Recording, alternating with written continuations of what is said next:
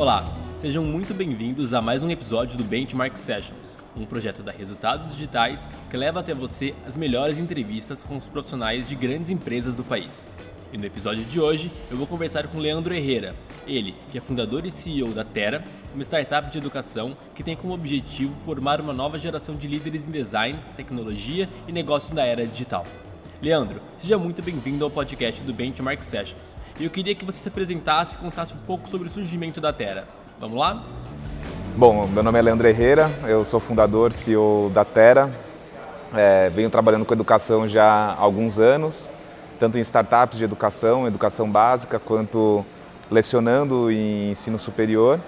E acho que foi desse amor por, por educação que surgiu a Terra é, que basicamente se propõe a, a, resolver um problema que é um fenômeno mundial conhecido como gap de competências, ou skills gap, como, como é conhecido, e que basicamente entende que com o avanço da tecnologia em todas as esferas da sociedade, no trabalho, é, surgem novas profissões e profissões que já existiam vão sendo modificadas e nesse processo a, a forma de se capacitar é, ela precisa ser renovada, ou seja, o, o ensino adulto, a forma como adultos aprendem e desenvolvem as suas carreiras, ela vai ser muito mais integrada com, com um fluxo contínuo de aprender do que um paradigma anterior em que a gente tinha grandes períodos de aprendizagem, né, graduação, pós-graduação, e isso já dava uma base que sustentava a nossa carreira por muito tempo. Então, Dentro do, dentro do nosso contexto, a gente iniciou mapeando quais eram algumas das principais competências que eram novas no mundo, mas que elas já tinham um grande, uma grande demanda de mercado. E a gente identificou que design de experiências era uma, dela, uma delas, é, gestão de produtos digitais era outra, então a gente já num mundo em que a gente acessa experiências, produtos e serviços cada vez mais por interfaces digitais, esse papel do gestor de produtos digitais é muito novo, porque ele está fazendo a gestão de recursos que eles são quase intangíveis, certo? Um gestor de produtos antes ele usava matérias-primas, né? era muito mais claro quais eram os elementos que ele trabalhava dentro daquele produto. Mas essa ideia de produtos digitais ela é nova ainda. E como fazer gestão disso, como evoluir esse produto, como entender o valor dele. Então tudo isso bastante novo também. É, depois a gente identificou ciência de dados, aprendizado de máquina, também vindo com muita força, né, como uma terceira onda da, da, da internet, que vai ser muito pautada em inteligência artificial, e uma demanda enorme de mercado por esse perfil de profissionais que tenham competência sobre isso.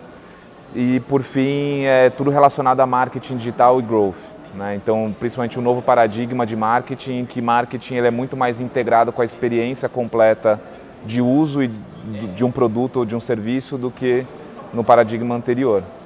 E aí, em cima dessas quatro, desses quatro formatos, a gente desenvolveu um novo modelo de educação, muito mais focado em experiência prática, é, o mais próximo possível de um currículo que seja integrado com as necessidades do mercado, ou seja, validado também pelo mercado para fazer sentido, é, mais rápido do que os modelos tradicionais, mas com um retorno maior para quem participa deles. Né? Esse, é o, esse é o modelo da Terra hoje. E a gente via muito isso antes, né? já que o modelo de ensino é o mesmo desde sempre. E falando do perfil do cliente de vocês, que são pessoas que já têm um relacionamento com tecnologia, como é que vocês conseguem entregar uma experiência compatível dentro da sala de aula? Sim. Bom, primeiro que a gente, a gente recebe alguns perfis de pessoas, né? Tem pessoas que elas já estão inseridas no mercado digital, mas que elas querem fazer, às vezes, eh, transições de posição dentro de uma determinada empresa. Então, por exemplo, em design de experiência, muitas vezes a gente tem pessoas que já atuam dentro da, da indústria digital como designers gráficos, ou trabalham como design gráfico, designer gráfico dentro da equipe de marca ou de comunicação e olha para o time de produto e fala, eu quero ser UX design. Então ela, ela entende sobre o, sobre o contexto, mas falta um, um, um pulo para ela conseguir é, um novo rumo na, na, na, sua, na sua carreira. E a gente tem também pessoas que estão exatamente na fase de, trans, de transição entre economias, né? então transição de um, de um modelo mais analógico para um modelo digital. Então, para a gente combinar essa, essa, até esses dois perfis dentro de uma experiência que tem o, o, o presencial, a gente se baseou muito em algo que é pouco falado aqui no Brasil, mas é a andragogia. Né? A andragogia é a, a ciência e a arte de como adultos aprendem. Então, assim como existe a pedagogia, focando em crianças, existe a andragogia. E uma das coisas que, que até me motivou no, no processo de criação da Terra foi ver que até em instituições que eu lecionava não havia um cuidado em relação a isso, né? não havia um estudo até aprofundado sobre como é a melhor forma de um adulto aprender. E de todas as coisas que a andragogia fala, a principal é de que é impossível ensinar alguma coisa a um adulto, né? Através de conteúdo. A única forma dele aprender é através da vivência, ou seja, ele precisa, ele precisa chegar às suas próprias conclusões. E ele faz isso pelo debate, pela troca, para reflexão, e ele faz isso pela aplicação. Então, o nosso, o nosso modelo é um modelo, vamos dizer assim, superativo é, de, de ensino e aprendizagem, em que as pessoas, elas rapidamente, elas são colocadas num papel de produção, dentro de projetos que elas gostam e que faz sentido para elas. E esse é o, vamos dizer, a base sobre a qual a gente traz conceitos, traz ferramentas, traz novas formas de pensar. E ao mesmo tempo a gente faz um modelo que é totalmente nivelado, ou seja, horizontal, para que o grupo todo se ajude, ou seja, para que tenha muita troca entre as pessoas, porque adultos sabem muito também. Então, se a gente conseguir trazer um ambiente em que as pessoas podem trocar, naturalmente o aprendizado de, de toda a turma vai ser muito maior. E agora, mais recentemente, dentro de uma evolução, a gente está integrando tecnologia nesse, dentro desse processo também. Então, hoje, a gente vê o futuro da Terra como um futuro que, que combina a, a, partes do processo de aprendizagem remoto e partes do processo de aprendizagem é, presenciais integrando esses dois mundos e dando a possibilidade de, pelo digital, personalizar parte da experiência e no presencial potencializar a troca entre o grupo. E quando vocês definiram esse objetivo, como é que você coloca isso na rua e faz funcionar de verdade? Então, tudo começou com uma hipótese, né? e, e, ah, bom, a, a primeira turma foi uma turma de design de experiência. E e bom, houve ali um, um processo de, de, de, prototipação, de desenho dessa jornada, né, da forma como eu na época acreditava que poderia ser mais interessante. E uma reunião de pessoas que eram experts naquele tema, porque eu não era expert naquele tema, mas eu entendia dele para conseguir alocar as pessoas no, no, no, nos, nos lugares certos dentro dessa jornada e vão para a rua vender. E, e, e, aí acho que tiveram duas validações nesse, nesse contexto. Né? A primeira validação foi, bom, será que as pessoas veem valor nessa, nessa proposta de um modelo que é mais ativo, é mais rápido, é mais focado numa competência, que não tinha muita gente fazendo nem falando no Brasil? Será, mas eu acho incrível, será que alguém mais acha isso incrível, né? E aí foi, acho que foi a primeira validação é, que que combinou com nossa também a, primeira hipótese que veio muito casada sobre o processo canais e processos de marketing e vendas. Porque para fazer essa primeira turma, a gente é, começou com um processo em que a pessoa não podia simplesmente se inscrever no curso e pagar diretamente. Nem era isso que eu queria na época. Então a gente colocou uma etapa que era uma etapa de entrevista. Então a pessoa podia fazer uma pré-inscrição no programa e aí havia um processo seletivo em que a gente a gente, eu no caso, na época, infelizmente naquela época não tinha tanta gente incrível para me ajudar, mas é, basicamente entendi o perfil dela e, e ao mesmo tempo em que eu entendi o perfil delas pelas entrevistas, eu também ia entendendo qual persona exatamente que eu estava atendendo, né? E, e, ao mesmo tempo já metrificando o processo, ou seja, sabendo de quantas pessoas agendam uma entrevista, qual, quais são as perguntas que elas fazem em geral, né? quais são as dúvidas que elas têm, muitas dúvidas que você nem poderia prever que, elas, que existiriam, e quantas delas depois avançam para uma fase de pagamento, né? qual que é essa, esse, esse, essa, quais são as taxas dentro desse, dentro desse, dentro desse processo. E aí, para minha surpresa, nessa primeira turma a gente fez junto com o Cubo, né, que, foi, que é um espaço grande aqui, um hub de de empreendedorismo e, e também validou um pouco dessa história de ter parceiros, são parceiros muito, muito legais para divulgar e fazer parte, muito mais a gente como parte de um ecossistema de inovação e, e digital assim no, no Brasil, né? E aí, nessa primeira turma, a gente teve 50 pessoas que se inscreveram para a entrevista, 25 delas se tornaram estudantes. A partir desse processo, a gente já tinha um perfil muito mais claro de quem eram as pessoas. E aí, depois teve a segunda validação, que foi é, o, o, o processo delas vivenciarem aquela experiência. Né? E também, no final, com tudo que poderia melhorar ainda da experiência, o resultado foi muito bom, foi muito positivo, elas gostaram muito. E, e ao gostar muito, até pelo fato de elas estarem muito alinhadas sobre o que, que era exatamente, sobre. Até nessa entrevista eu fazia muito um alinhamento de: olha, o programa é isso, o que você quer. Se, se havia alguma, algum descasamento, eu falava: olha, provavelmente esse programa não é para você. Então, as 25 pessoas que estavam lá eram as 25 pessoas que poderiam realmente usufruir melhor daquela, daquela experiência. E foi super, super bem sucedida também, e com vários feedbacks de melhoria. Mas essa primeira turma também já começou a rolar indicação de pessoas para as próximas turmas, né? Isso já era embalde marketing, né? É. Vocês é. tinham uma landing page, por exemplo? Tinha uma, tinha uma landing page. Uma landing page integrada com é, disparador de e-mail, um fluxo de workflow assim simples de inscrição, integrada com um software de agendamento de entrevistas, né? de agendamento de eventos, né? E como é que isso foi ficando mais complexo e tomando uma cara de estratégia de inbound? Quando que essa estratégia se conectou com uma área de inside sales? Então, aí logo, logo depois do, dessa primeira turma, é, veio a primeira contratação de uma pessoa para inside sales. Então, meio que, vamos dizer assim, foi validado o, o modelo. E, e a, acho que uma das coisas que ficou clara, que também era uma hipótese, é que esse processo de decidir o que estudar e onde estudar, ele não é óbvio para as pessoas. Existe uma educação dentro desse processo especificamente, principalmente porque a gente está tratando de competências, carreiras que são muito novas, né? Então, é, para mim, a validação disso já, já veio assim no primeiro momento e aí veio uma primeira pessoa já de saída. A primeira pessoa da Terra, na verdade, foi uma pessoa de Inside Sales. Né? E, e a partir desse ponto, a gente por algum tempo a gente teve um produto só, ou seja, um, uma experiência só, que foi a de design, esse, esse programa de design de experiências, né? Bootcamp, que a gente chama.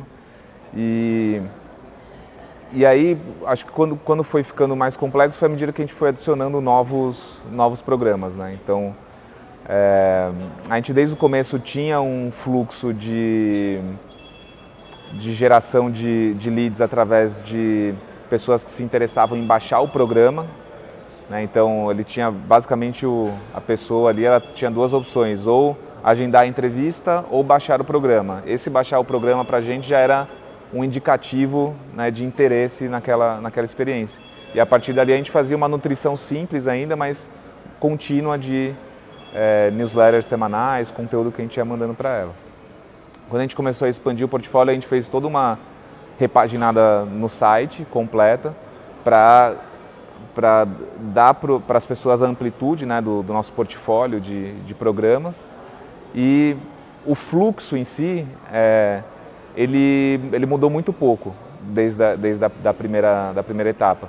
À medida que a gente escalou isso tudo que foi entrevistas, né, e, e as entrevistas elas duraram um ano, então a gente escalou da primeira turma para décima primeira turma, os primeiros 300 estudantes vieram exatamente pelo mesmo processo da primeira turma. Né? É, e aí começou a ficar difícil de escalar, porque era 100% das pessoas eram ligações que a gente tinha que fazer. E nas ligações tinham duas partes, né? Tinha uma parte da gente explicando o programa e tinha uma parte da pessoa tirando as dúvidas. A gente falou, bom, talvez a gente possa explicar melhor o programa usando os canais digitais, né, os que a gente já, tinha fazendo, já vinha fazendo, e dar a opção para a pessoa agendar uma entrevista se ela tiver dúvidas específicas para tirar. Né? Então a gente evoluiu também para ter um processo seletivo que é um processo que tem é, formulários, né? Tem, tem um processo de inscrição que a gente capta mais informações, a gente consegue fazer uma pré-análise e dar um go não go ou é, se a gente não tem certeza sobre o perfil de uma pessoa, a gente liga e tira algumas dúvidas, mas a gente também dá a possibilidade dela agendar uma entrevista se ela tiver dúvida sobre o processo. Né? Isso foi amadurecendo o modelo de geração de demanda, né? Como é que você foi determinando o SLA? Que passos o seu lead tem que fazer para seguir na jornada? Como que vocês foram determinando e mudando isso? Foi mudando e acho que tá no, ainda estamos, né, estamos evoluindo esse, esse processo é, naturalmente. Né? Para a gente, é, o, o que fica mais claro é que existem alguns níveis de, de entendimento assim que a pessoa precisa passar. Né? Tem, um, tem um nível que é muitas vezes a gente não pode nem comunicar para ela o que, que é o programa se ela não, não entende ainda por que, que é importante é, mudar o seu mindset sobre educação diante de um novo paradigma. Né? Então a gente começou a investir mais em conteúdos e, e em ativos que pudessem é, é, mudar até a percepção das pessoas sobre a sua própria evolução de carreira dentro desse contexto. E acho que a principal, o, o principal ativo que a gente desenvolveu ano passado foi uma pesquisa chamada Retrabalho, é, que foi uma investigação bem ampla sobre como as empresas e como as pessoas estão analisando o futuro do, do trabalho diante da tecnologia. É, mais de mil respondentes pelo Brasil, mais de 100 empresas respondendo. E isso gerou muito insight para a gente, para a nossa estratégia, mas gerou também um outcome para as pessoas muito interessante sobre o panorama do trabalho no, no Brasil hoje. Né? Isso acabou se tornando uma, uma, etapa que antecede a gente falar de qualquer programa especificamente para as pessoas. Né? Isso, essa, essa, esse, esse projeto foi incrível, gerou até capa na, na época Negócios, que acabou sendo, sendo parceira, e deu uma projeção muito grande para a gente exatamente nesse esse nível mais amplo de entendimento. Né? Depois, agora, a gente, a gente vem é, desenvolvendo mais ativos, mais conteúdos que sejam especificamente para as carreiras que a gente trabalha, né? ou para o conjunto de competências que a gente trabalha. Então, design de experiência, data science, marketing, produto, também indo para produto especificamente, que é hoje, vamos dizer assim, é onde a gente tem mais, é, mais estudantes, né, mais gente passando por um processo de capacitação. A gente desenvolveu a primeira pesquisa sobre o perfil do Product Manager no Brasil. Também a gente ainda está nesse nível, né, as pessoas ainda não sabem exatamente o que, que é, o que, que faz. Diferentes empresas olham para esse papel de diferentes formas. Então isso também fez parte um pouco dessa estratégia. E passados esses, essa, essa etapa, existe um fluxo de nutrição em que a gente, ao mesmo tempo que a gente explica o que são essas competências, a gente, a gente reforça um compromisso até da pessoa com o nosso modelo de ensino-aprendizagem, né? É, então a gente explica também muito o como, né? Como é essa experiência aqui, para garantir quando ela chega no momento de fazer a inscrição e entrar num, num funil ali, que é um funil já um pouco mais próximo da compra, ela tem o máximo possível de, de informações, tanto sobre o que quanto sobre o como, ou seja, a experiência que ela vai ter. Né? E qual que é a vantagem de ter essa área de inside sales para ganhar escala? Porque é um crescimento exponencial, né? Como é que você evolui a máquina na medida que ela vai rodando? Para a gente vem acontecendo gradualmente, assim, né? Então a gente, a gente, a gente vai, à medida que a gente aumenta a, a operação, a gente entende quantos inside sales conseguem, vamos dizer assim, fazer gestão de carteiras específicas, né, de produtos e qual que é o limite que eles têm. É, e aí a gente vai expandindo o time gradativamente. Como no nosso caso a gente não, não, é, não é um produto digital, por mais que a nossa experiência tenha um produto digital, vamos dizer assim, o nosso inventário ele não é ilimitado, certo? Eu tenho um determinado conjunto de, de bootcamps possíveis e o volume da operação tem que estar casado com o nosso volume de aquisição e de geração de demanda. Então as coisas ao longo desses últimos dois anos e meio elas vêm evoluindo muito juntas. Eu não posso nem gerar mais demanda do que eu consigo absorver porque gera frustração e eu nem posso expandir a minha operação que tem uma série de custos sem estar com a demanda muito. Então a gente, a gente a cada trimestre a gente a gente coloca uma meta agressivo em relação ao trimestre anterior do ponto de vista de operação e aumenta o nosso investimento em, em demanda e vai, enfim, fazendo, fazendo a validação sobre, sobre o quanto que eles estão casados, né? Me explica como funciona essa relação do quanto eu gero de demanda para quanto eu consigo atender. Como é que é essa busca pelo equilíbrio? Cara, a gente não tem, vamos dizer assim, a gente não tem uma, uma marca, um, uma coisa científica ainda, assim. Pra gente ainda é muito, tudo, tudo muito empírico. Como a gente, como a gente vai expandindo aos poucos a operação, é, isso nunca se, nunca se tornou um problema muito crítico, assim, né? Porque até isso faz parte da nossa história, né? Como a gente, por exemplo, a gente não é uma empresa investida, né? A gente, a gente é bootstrap dentro do, do, dos termos de startup. Então, a gente, a gente tem uma ambição grande de escala, mas ao mesmo tempo a gente tem um processo que ele é bastante orgânico de crescimento. Né? Então a gente não quer, a gente não quer sair de 1 para 10, a gente quer sair de 1 para 3, de 3 para 5, de 5 para 7. E eu acho que isso faz com que o processo seja, mesmo que sem um método científico, ele seja, enfim, o negócio não quebre no meio, sabe? As coisas estão sempre combinadas. E me fala como que vocês usam as estratégias de canais. Porque o produto é muito novo e as pessoas precisam ser educadas através de conteúdos certos nos canais certos. Sim. Olha, a gente tem, vamos dizer assim, a gente tem um canal que é o um canal mais orgânico de geração de conteúdo, né? E bastante geração de conteúdo no, no, no blog da Terra, que fala sobre temas que são amplos é, dentro da jornada de um, de um de um potencial estudante no futuro. É, e que eles têm, eles vão desde, desde conteúdos inspiracionais sobre um tema, então, por exemplo, pô, como que o Airbnb mudou a estratégia dele completa a partir de um design sprint em que eles ressignificaram o que eles fazem e por que, que eles fazem, né? Então isso é, vamos dizer, é um conteúdo que acho que serve a muita gente, mesmo que elas não queiram estudar especificamente UX design, né, ou ser UX design. É, e também a gente tem conteúdos que são conteúdos já falando um pouco mais sobre a experiência, sobre os diferenciais dessa experiência. Né? Então tem o, o, o, funil inteiro ali dentro do, dentro do site e tem um, um crescimento orgânico interessante.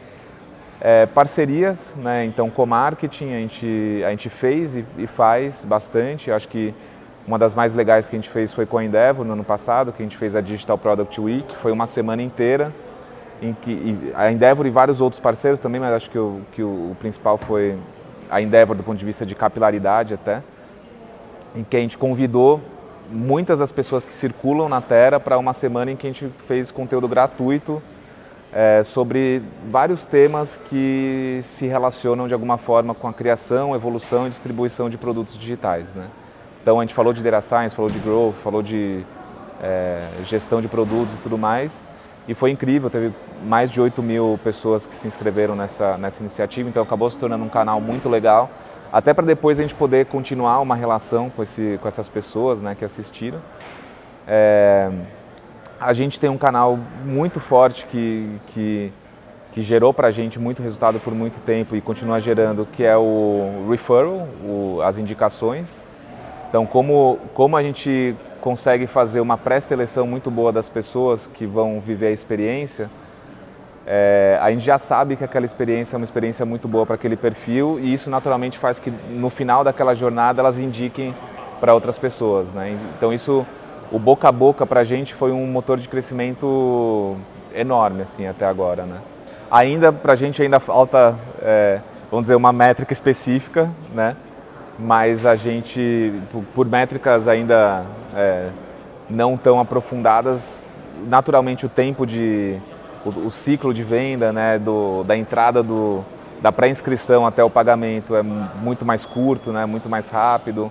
É, as dúvidas são muito menores porque a pessoa que indicou geralmente já tirou todas as dúvidas sobre é, o que, que é o programa, como que ele funciona, etc.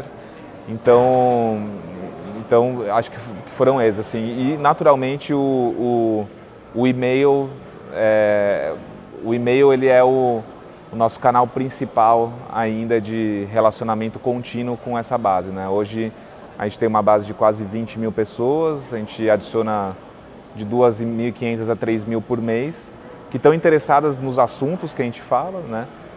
E a gente vem evoluindo a nossa forma de relacionamento com essas pessoas de uma maneira mais recorrente. E você acha que isso fomentou a ideia da comunidade no Slack? Cara, na verdade não, assim, a, a, ideia da comunidade no Slack, ela veio como quase que uma, uma coisa do DNA do, da história, assim, né? É, porque uma, uma das coisas que, que veio como hipótese também do, desse, dessa nova forma de, de enxergar a educação adulta para esse mundo foi a ideia de que uma instituição de ensino, ela tradicionalmente ela tem um papel muito pontual na vida das pessoas, né? Então você vai lá, vive um tempinho e vai embora. E se a gente está falando de um, de, um, de um novo paradigma em que as pessoas elas aprendem pela vida toda, é, possivelmente elas, elas podem aprender mais se elas fizerem parte de uma comunidade em que elas podem trocar mais com as outras pessoas. Ou seja, o papel de aprender ou, ou o papel de ensinar não é necessariamente por meio da instituição que organizou aquela jornada, mas pode ter um, um, uma força de uma comunidade que propicia que as pessoas possam ter um relacionamento de longo prazo com a marca, sem que seja porque elas compraram um determinado bootcamp ou uma experiência, né? Então, essa coisa de comunidade ela já veio desde o, desde o início como uma forma da gente criar um, uma, um relacionamento de longo prazo com as pessoas. A gente nunca viu a Terra como um lugar em que você vem, faz um curso e vai embora.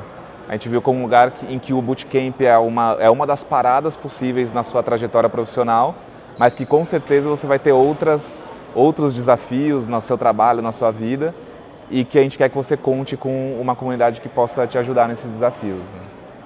Desde a, primeira, desde a primeira turma a comunidade existia, ela acabou é, sendo uma comunidade no Slack, né, fechada apenas para as pessoas que fazem parte, ou seja, que fizeram parte de alguns dos nossos programas. É, ela, ela, ela, ela cumpre com dois momentos. Né? Ela cumpre com o momento enquanto está acontecendo um bootcamp, as pessoas da turma podem se conectar, fazer grupos, fazer grupos de estudo juntos, etc. E elas podem também, em tempo real, conectar com os experts que elas se relacionam. Então, pô, terminou uma aula com o hobby, por exemplo, no dia seguinte eu posso ter ficado com alguma dúvida, eu posso querer trocar mais alguma ideia. Você tem um canal direto com ele, sem precisar passar por nós. Né? Então, isso para a gente foi muito importante para a gente também dar, dar um senso de grupo e até de horizontalidade nessa relação do expert com os estudantes, que a gente não vê uma, uma grande diferença, assim, né? É, a gente acredita que elas precisam ser ele tá, o expert está ali cumprindo com o papel de facilitador de aprendizagem, mas ele não é necessariamente melhor do que, do que ninguém, né? então ele está muito acessível. E também dentro dos grupos do Slack, é, funcionou como, um, como um, um, eixo, um guia da jornada. Assim. Então toda a comunicação com o grupo se dá através, através do Slack. Então isso durante o, o, o programa. Depois do programa tem canais, vários canais que são canais de interesse e que eles na verdade eles surgiram pela própria comunidade, na maioria das vezes assim. Então, tem desde um canal que foi criado por uma pessoa da nossa comunidade, não fomos nós que criamos, que é o de oportunidades e vagas, que hoje são publicadas mais de 50 vagas por mês lá também pela comunidade, para todas as coisas que é, até canais, por exemplo, UX Lovers ou Data Science Lovers ou Product Lovers, que também foi criado e que tem uma coisa orgânica assim, né? Então, a gente não tenta controlar muito essa comunidade, a gente acredita que o legal dela é a possibilidade dela ser auto-organizada, assim, mas a gente encontrou nessa plataforma algo que, algo que mantém viva a nossa conexão com as pessoas mesmo depois do processo, que principalmente acho que agrega valor para elas depois do processo, né?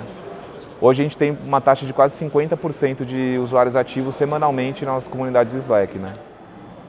Você é. percebe que isso aumenta a recompra de alguma maneira, de algum jeito? Ou isso qualifica de novo? A gente tem, um, tem um, uma taxa de.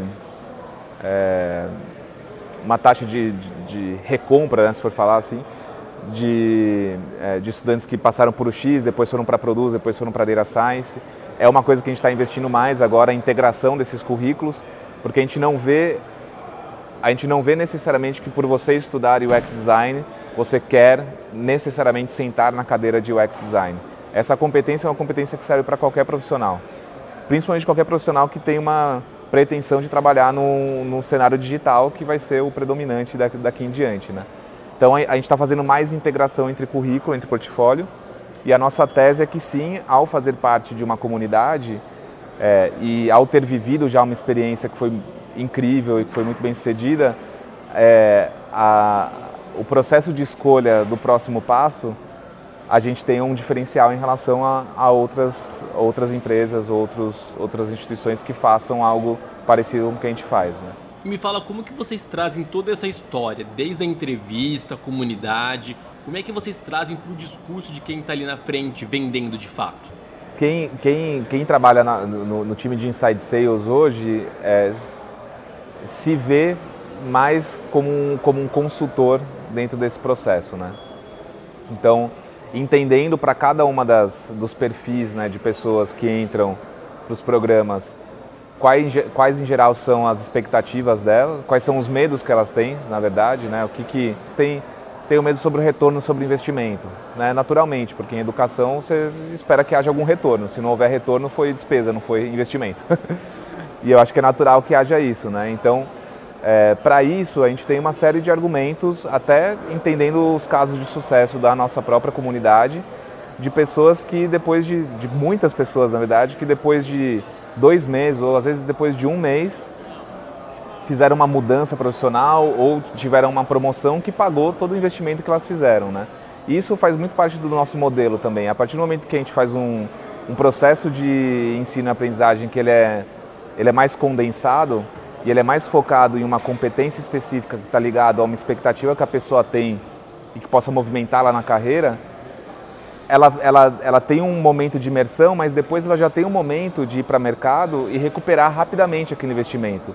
O que é muito diferente de uma pós-graduação, que você tem um ano e meio para fazer aquilo, e aí só depois que você tem o diploma que você pode colocar no currículo, e aí você vai ver se aquilo vai voltar para você, sabe? Então, isso já está no design. Isso é uma das coisas, por exemplo, que faz parte de um processo consultivo da pessoa entender que existem diferentes experiências possíveis para ela no processo de se capacitar profissionalmente e que essa é uma que a gente pensou já desde o início para que ela aumentasse o retorno sobre o investimento, né?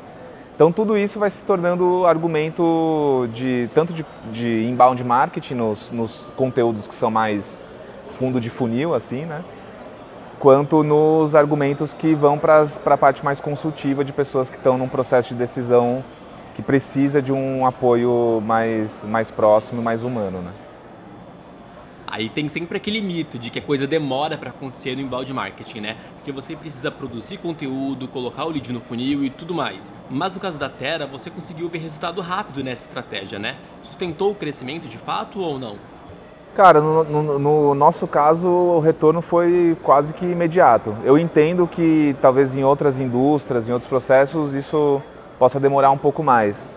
Mas no nosso caso, acho que principalmente a lógica do inbound marketing, por mais que a gente não tivesse todos os ativos no começo, né, que era, pô, a gente não tinha no começo um blog com 200 páginas de conteúdo, a gente não tinha e-books, a gente não tinha, mas a gente tinha uma lógica de geração de demanda é, e de principalmente encadeamento do, dessa informação, né, da pessoa que entra, que e-mail que ela recebe a partir do momento que ela faz uma primeira inscrição, depois tem um reminder dela para a conversa que ela tem dali a 10 minutos. É, aí depois da, da, conversa tem mais um e-mail que sai automaticamente e tudo mais. Então todo esse fluxo, ele pode ser pensado desde o começo, porque independente se você tem 10 clientes ou se você vai ter mil, ele vai continuar provavelmente sendo o mesmo no, no, no core dele, né? Como ele é o mesmo para a gente hoje, mesmo a gente já processando. Hoje a gente, é, esse ano aqui, né, a gente já está com uma projeção de 500 novos estudantes por, por trimestre, né? A gente vai chegar no final do ano com 2 mil novos, né? Então imagina que o nosso todo, tudo que está rodando até chegar nos 500, é, o volume é muito maior, né? Mas se for ver assim, a lógica é a mesma de quando tinha 50 para ter uma sala com 25, sabe? Eu acho que conversa muito com um novo paradigma que as pessoas elas esperam um processo de uma relação muito mais próxima, muito mais humanizada desse processo de decisão sobre uma determinada compra que ela vai fazer, independente de qual seja o produto ou serviço, né? E do ponto de vista da empresa, prestar um bom, uma boa experiência nessa fase, ela deve, ela deve ser um objetivo maior do que fazer a venda. Se a pessoa teve uma boa experiência e eventualmente ela decidiu por não fazer a compra, pode ter certeza que a imagem que aquela experiência gerou para ela sobre a marca foi muito positiva a ponto de eventualmente ela recomendar para outras pessoas. Falar, olha, eu não fiz por causa disso, disso, disso, mas cara, eu gostei muito, me atendeu bem, talvez valha a pena se conversar, né? Então pessoas, acho que o grande diferencial de muitas empresas hoje é a experiência e a experiência, o quanto mais humanizada e mais próxima ela for em todas as etapas, desde lá da primeira etapa de consideração até o fechamento, melhor independente das métricas que fazem parte do meio. Leandro, eu queria agradecer a sua participação nesse podcast com a gente. É sempre muito bom ter esse entendimento de como o Inside Sales e essas estratégias funcionam na prática, como elas trazem isso para perto do cliente, como você mesmo disse, né? Mais uma vez, muito obrigado pelo seu tempo. Para você que nos acompanha, não deixe de conferir os outros episódios do Benchmark Sessions. São várias entrevistas repletas de muito conteúdo. Você não vai ficar de fora dessa, né? E eu espero você no próximo episódio. Até mais!